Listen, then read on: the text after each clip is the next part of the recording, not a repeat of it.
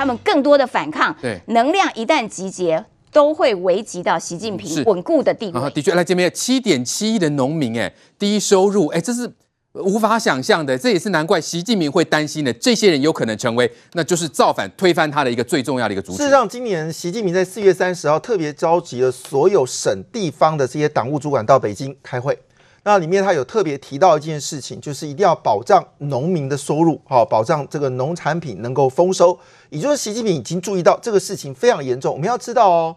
中国今年第一季号称它 GDP 有十八个百分点呢，我的妈呀，这数字多惊人呐、结果他却说，其实中国存在着这个严重的贫富不均问题，这是习近平第一次。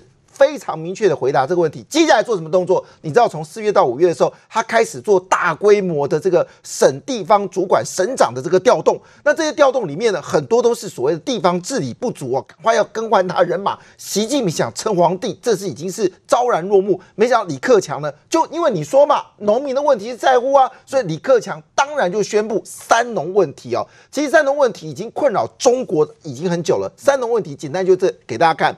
农业是脆弱的，农村是贫困的，农民是卑贱的，这就是。就是这么简单的说明中国的问题，直白哦，对，就这么直白。那这个问题其实从早期哦，朱镕基到温家宝到这个李克强都是存在的，只不过说你说温家宝时代呢，还曾经想是要去把这个三农问题呢放在台面上去解决，所以他可能说什么家电向下下乡啊，农民的这个农 农民保险啊，还有医疗往这个农村送啊，还有学校能够有一些自主性啊。但问题来了，到了习近平一心称帝的时候。对不起，农民的问题都被压抑在下来。这一次呢，其实李克强讲到一个重点，这个重点我看到是吓一跳。他说呢，在这次农民生产当中，最重要就是所谓虫害问题。但是这个是不能怪到我们台湾凤梨吧？是你自己的问题哦。对，那让我想到，其实，在两千年的时候呢，当时的这个。呃，就是我们说的这个，呃，就是朱镕基的末期的时候呢，他就提到农民的问题里面呢，其中有一个叫做环境污染，另外一个叫做制制假收假，还有所谓的村府呃村匪地霸，还有这个所谓的人口拐。拐卖，哎，这个问题好像在现阶段中国似乎还存在。我讲我自己的案例，这个事情让我印象很深，因为我们到各国都旅行，在台湾你难免都会遇到乞丐，但是你给乞丐给一些钱的时候，其实他就收钱嘛。我记得印象中，我到美国的时候看到那个美国的乞丐是拿一个纸杯跟你要钱，就给他钱，他也就是好像会嫌你给少。有一次我在上海坐地铁，这个这个画面太深刻了。我在上海坐地铁，人很多，里面都西装革履上班的嘛。那旁边呢，有一个大概差不多五十几岁的一位先生哦，他在跟旁边要钱。那没有人理他嘛，他要要要。那我想说啊，就口袋有点钱嘛，我就掏了一张好，就是一百块人民币给他。哦哟，你给真多啊！四百三十块台币，四百三十块台币，折合台币四百三，当时台币还算好。那那个画面让我非常的讶异，因为他看起来就是农民工。他当场嚎哭啊！我不知所措啊！我不就给一个一百块人民币，你干嘛那么激动啊？那那个事情我印象很深刻，当然那是二零零九年的事情，离现在已经也是十几年的事情。可是我刚刚说一句话，这种事情在中国现在的状况只是更加的恶劣。你知道为什么？为什么更恶劣？因为很多的朋友，包括我们国栋大哥也提出东莞的状况。你知道农民工他们有一个很大的生存的寄望，其实在东莞、深圳，好这种广东的这个地方，那他们有一份工作，薪水虽然不是很高，但是每年呢还是有一个钱可以寄回给家庭。你现在东莞是什么？东莞什么状况？东莞现在你根本工人想找到位置都没有，厂房人去楼空啊！深圳有太多画面，就是一几乎已经没有找到工作。那你想看他的家乡需要有人家去照顾，现在没钱赚，然后各个地方农业也不发达，现在连农业的这个我们说虫害你都没有办法处理，你就会知道。当这个习近平说哦，用哪个省除贫的哪个除贫的时候，其实看在地方官员里面说。不是这个问题，问题更严重，基本上是农民真苦，农村真穷，农业真危险。这个事情就摆明，这七亿多人口，你就是状况很糟糕。这个情况下并没有结束哦。现在更大的消息竟然在中国时报这个讯息，我觉得这讯息太好玩了。就是欧盟决定跟印度要谈 FTA 的谈判，意思是说这件事情呢。日本已经有一千七百家大型企业离开了这个中国，台湾有将近一半的台商认为将来要离开中国，美国现在也觉得这个美国的商人也觉得中国不能够投资，现在最可以被依靠的梅克尔，现在绿党可能都要取代梅克尔政党成为执政，而绿党最讨厌就是中国，所以我这样讲，班农讲的话不是假话，因为班农说最后一句话是。中国人必须要摆脱数千年的奴隶制度，即是说，这个农民工七亿多的人口就是共产党的奴隶。这些人恐怕已经觉得我生活已经受不了了。好，再来关心中国的长征五号火箭，重达二十一吨的核心火箭段呢，在昨天的上午呢，坠落在印度洋的马尔蒂夫海域啊。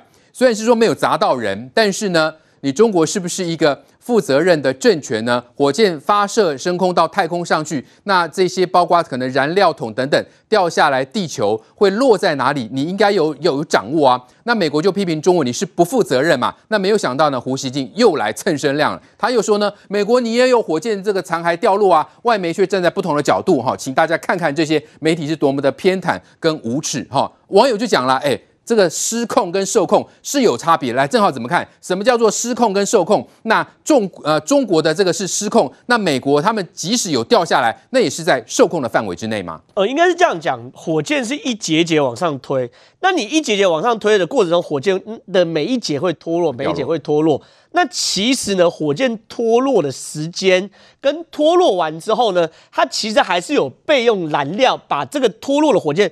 推到预定的轨道里面，然后推到预定轨道里面掉下来，然后在预定的时间里面掉下来，它就不会砸到人这边。所以这是各国相对负责任的做法。其实，呃，胡锡进说美国也有火箭残骸掉落，有没有？有。一九七九年是最后一次，那个时候掉下来很大，七十六吨掉下来，然后砸到印度洋，没有砸到人。可一九七九年之后，美国就没有了。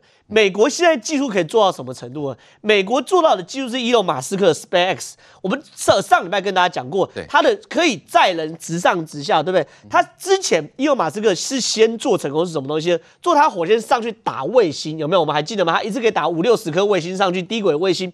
他们那个火箭上去。打完卫星的时候，它降落的时候，它甚至可以准到什么程度？准到在呃太平洋或大西洋，看它预定在哪里，在那个它预定的这个海洋范围之内，有一艘无人船在那边 stand by，stand by 等它的 SpaceX 回来，就直接掉在这个无人船上面，然后掉到无人船上面的时候，无人船是哪？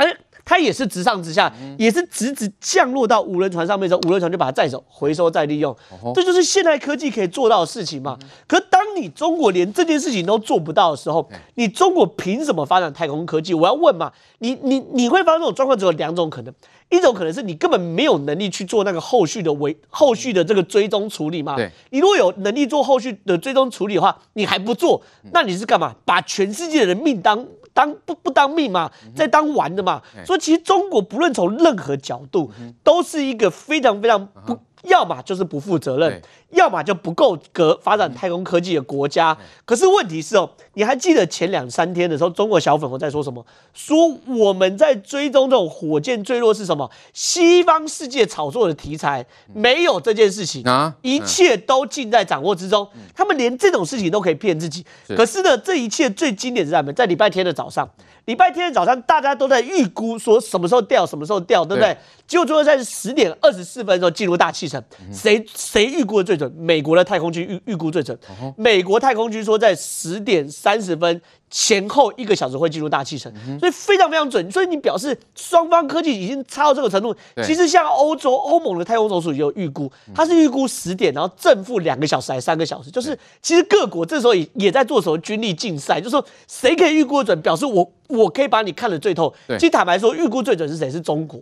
可中国预估准合理，因为它所有火箭的参数、它的重量，因为它已进入到大气层之后，所有包含你设计的角度、你的参数。都是都是他自己发射，他当然自己最清楚。他当然是预，他当然是预估最准。可是哦，美国的太空军让人家吓一跳，就是说他预估，其实他就是一个呃，对他来说就是一个常态，就是他认为十点三十分是最有可能的。然后正负常态分配的话，正负一个小时的几率高达百分之九十九点多，它就是个常态分配的图形。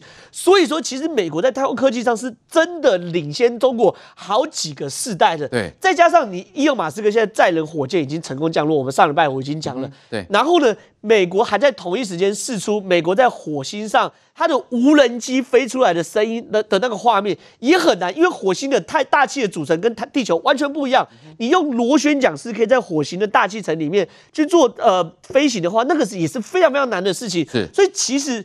中国，我认为现在有一点已经被美国拖进这个太空战的螺旋里面。啊，这会重演我们之前一直讲的苏联冷战时期的雷根的星战计划。雷根星战计划就是把俄罗斯拖进太空战里面，拖垮俄罗斯的经济。所以这些事情，我认为是一套又一套的。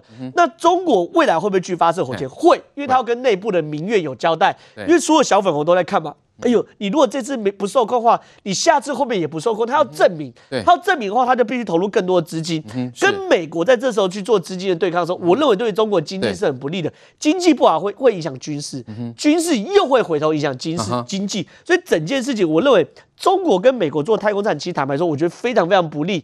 可是中国因为它的脸面的问题，对它的民族自尊问题，是不得不被美国拖入太空战的漩涡。对，所以我认为中国已经进入到这种负循环当中。对，要因为要跟要跟美国这个呃这互相的比美嘛，所以中国是肯定不会停止这种火箭发射，只是说你的这个残骸掉落是不是能够精准计算呢？那这次掉在这印度洋，也就是说靠近马尔地夫的这个海域啦。是不是运气好呢？来，于将军，是不是赌运气好？然后这次没有砸到人，那就代表他们的科技实力是还不够吗？美军上一次啊，美国上次是一九七九年，所以可以相对去推论，中国现在的程度是当年美国一九七九年的程度吗？我们常在讲哈，发展两种高科技，一个是潜水艇的科技，一个是太空的科技。潜水艇发表发展科技到极致哈，潜下去没什么了不起，潜下去还能浮上来才了不起。所以很多是我可以潜很深哦，对，再也上不来了，所以潜很深。那太空科技也是打上去没什么了不起，可以精准的回收到那个点才了不起。你打上去都可以，冲天炮也飞得上去啊。你这个火箭打上去之后，请问你是打低轨的、中轨的还是高轨卫星？那它这个整个这一次的这个所谓的长征五号卫这个火箭，它是要送太空站上去，它要送整个天宫的太空站上去，因为国际太空站不让他参与啊，他就说你不能我自己搞一个，我自己搞个太空站，所以才有了这次长征五号，它是第三次发射上去之后，它把整个太空站。让它进入轨道之后，可是这个火箭你必须要按照你计算的轨道逐步回到地球，它是经过轨道的运行，然后突破大气层之后变成自由落体，然后精准的降在某一个区域。那你发射火箭的单位，你就要有这个本事做计算啊。你不是偷了我们的技术去做了一个什么超级电脑吗？难道就算成这样？那我们也不用太担心了。那个超级电脑也不太超级啦，对，算出来的也是错的。所以大家就等于说，每当中中国解放军讲哇打飞打火箭上去了，我要射卫星上去了，大家就要害怕了，因为不知道会掉到你家。对，他前几天时候讲多可怕，可能在纽约啊，可能在北京啊，可能在任何地方。那这是怎样？这是丢个垃圾上去，然后天女散花下来吗？这是武器攻击。所以我觉得这个充分的暴露一件事。就是中国对于航太科技的轨道运算出了严重的问题，是，所以它这一次掉下来之后，就跟上次辽宁号一样，出去本来是要宣扬国威的，对，它这次火箭丢上去之后，让人家说，你看，呃，本来当时欧洲也盛传说，其实中国的航太科技仅次于美国，跟俄罗斯已经快要并驾齐驱了，这么厉害，对，那我觉得这一次长征五号火箭的这一次坠落事件哈，这个残骸坠落事件，我觉得欧洲很多这些天天文学家，大外宣又破功了，哇，大外宣又破功了，原来纸老虎又破了。因为要掉在太平洋，还掉在印度洋，那我们要掉哪不知道，因为他也不知道啊，中国也不知道，反而是美国 NASA 帮他算出来了，NASA 算的比他还要精准。那你是发射单位，你怎么会比人家监控单位算的还不准呢？所以我觉得这个中国要发展科技，真的不要用霸权的方式，你可以用和平崛起的方式，你可以用维护世界和平的方式，你跟全世界去做和平相处，这样才不会劳民伤财。好，再来关心华航疫情疑似扩大，陈时中临时召开紧急会议，所以缺席了立法院。那下午的指挥这个呃中心的这个记者会呢，最新说明我们的本土疫情呢是增加三例，哈，有一人是待查这个感染源哦，那包括这案一一八六哈，他是机场防疫旅馆的接驳司机哦，曾经接送一二八以及一一二九，所以从这个案例当中来看，我们说这个病毒到底是出现什么样的情况，是不是变得更容易去感染？要请教静医师了，怎么看这次的这个病毒是不是有经过变异再变异嘞？呃，当然 mRNA 病毒本来就很容易变异，所以这一次当然目前看到去排那个。就是说病毒的序列来讲，现在认为这一次感染的主要就是所谓之前讲过的英国变种病毒。那这个病毒已经证实，就是说它的传染力比较强，然后呢，它导致这个就所谓重症的几率也会稍微比较高一点。这也是为什么我们在这段时间赶快希望我们这些必须要飞到国外执勤的这些机组人员，你们赶快把疫苗打好，不然的话，你看这一次三十几个感染者，就是这整波的感染里面有很多都是机师的家人啊。那我先补充一个事情，因为之前缩短了机师。的隔离检疫时间嘛，好，就是那时候把它缩短成三天。那三天之后呢，他如果验起来 PCR 阴性，他能够上班或者回家。现在麻烦来了，其实三天真的很多，我们会发现那个阴性都是伪阴性。好，所以当然后来最最近我看到指挥中心有要求说，他不要拉到五天以上，就是说隔离时间真的还是要拉长，三天真的不够。这段时间可能真的蛮多，就是以隔离三天，然后阴性报告这个部分造成了很多伪阴性的漏洞，而导致感染，这是第一个问题。第二个问题就是，现在你会看到，就这一波，我会觉得感染的状况，你在不论是整个呃出勤的过程里头，出勤然后回来，还有进到防疫旅馆这个过程，应该都有一些漏洞。嗯哼。哦，那相信这一次，因为在呃饭店的部分已经先做了一些处理。对。但是这里的资讯包含说过去的接触史，以及这段时间饭店内部的足迹，还有在机场的足迹，我相信都有一些需要更明确的动作。也就是说，呃，我们我们回头看之前在布利桃园医院的事件的时候，其实是非常断然，就是这个我只要统计到你有可能接触到这些人，你两千多人，你通通都第二天起不能上班。嗯可是这一次，因为牵涉到就是说他的机组的关系，以及以及所谓调查的关系，我觉得好像动作上有点在一直在回头追，回头追，然后追着追着又追出个案来，哈。所以我觉得要更断然一点的，在整个动作里头，把某一些可能必须框列或还不清楚的，就先全部给停下来了，就先暂时不要有这样子的出勤的状况。但是我觉得这个防疫旅馆的接呃防疫的旅馆接驳司机的感染时间，我觉得有点怪了，因为他的接送的时间是四月二十三到四月二十八。八，那今天已经是五月九号了哦，以他的就是说接触时间到感染确诊时间拉得太长了。以我们现在看到这个病毒最近的感染状况，都大概在三到五天的接触会出会确诊，所以他是拖的有点长哈。对，所以到现在你说这次的确诊看起来，我不太认为是他接送案一一二八跟案一一二九的感染的情况。哦，我我认为不是，我认为他应该是有其他的其他的感染，应该是有其他接触或其他的感染源。那再来的话，当然每一次最近我们有出现这些新的个案，因为它的框列时间会发现它已经到外面跑来跑去了。你看我们之前十四天就比较没有这个问题嘛，十四天其实隔离完就算再确诊，几乎都没有感染力。去年还有出现隔离十四天之后出来跟朋友吃火锅有没有？后来发现确诊，结果他的朋友都没有被感染。也就是 你如果真的有办法隔离十四天，你大概就会比较安全。那但是现在你这边的机组人员你要隔离变短，因为他的他的所谓的上呃上班或者是这种。呃，工作的需求变短了，但是你这你后面的所谓的自主健康管理就要非常非常的严格啊，或者是你在所谓防疫旅馆跟家人接触等等情的情况就要非常非常严格。这个真的不能以说，哎，我上工之前我隔离三天，隔离五天，我验起来是阴性，我就认为没有问题。好，这是第二个我觉得非常重要的事情。那以现在来看，我还是认为说这段时间的这一个呃所谓疫调。呃，可能要更不要想说意调更谨慎，而是说他只要有相关的这个接触，或者是有可能是跟他的同样同样一批上下班，同样一批接触，对，应该要更断然的出现隔离政策，以免到后来还有短期像这样子一一再一再出现这样的情形。啊，是，只是说在这种情况之下，哎，国民党立委说要求什么陈时中啊，要要嘛要换掉，是不是？还说什么费鸿泰说要拉去枪毙哦。拉去枪毙这句话有没有牵涉到呃公然恐吓？我觉得应该要查。那再来简简单一句话了，从去年到现在，我们有很多的民意代表在国会里面。咆哮了这么久啊，请问一下，你们咆哮成这样，对于台湾的防疫到底有什么好的进步，或给了什么好的建议？我觉得其实对民众来讲，民众不是很想理。对，的确，来来，明宇是怎么回事？费鸿泰是抓到一个小辫子，然后就要求什么？陈时中要下台是吧？就国民党大做文章了哈，因为但是我觉得他用字遣词非常的不当啊。那事实上，这个这个已经我们已经防疫防了一年多了，那这个。就是说，我们现在防疫成就这么好，你都国民党从来都吝于称赞，但是突然抓到一个小辫子，哦，他就那个什么公文跑得比较病毒快什么的，他就赶快大做文章。我觉得应该要多给这个政府官员哦一些体谅，或者说给他们鼓励啦哈。虽然他们是站在这个在野党监督的角色，问题是我觉得这样的用字遣词的确是要严厉的谴责哈。那回过头来啊，这样，假如说这次因为这个疫情很多都是新的，包括我们最近又在讲说什么印度的变种病毒啊，你包括这个什么现在连疫苗的。保护力都看起来只降到百分之二十五，你就知道很多东西都是滚动式的哈。那所以这个疫情，包括防疫旅馆，以前都没有出现这样的名词，也是去年年底才开始出现的嘛。所以很多的管理或是很多的这个呃一些防治的方式，都是在滚动式的。像这一次哈，刚刚虽然静怡医师他觉得说这个司机这个接驳是不是？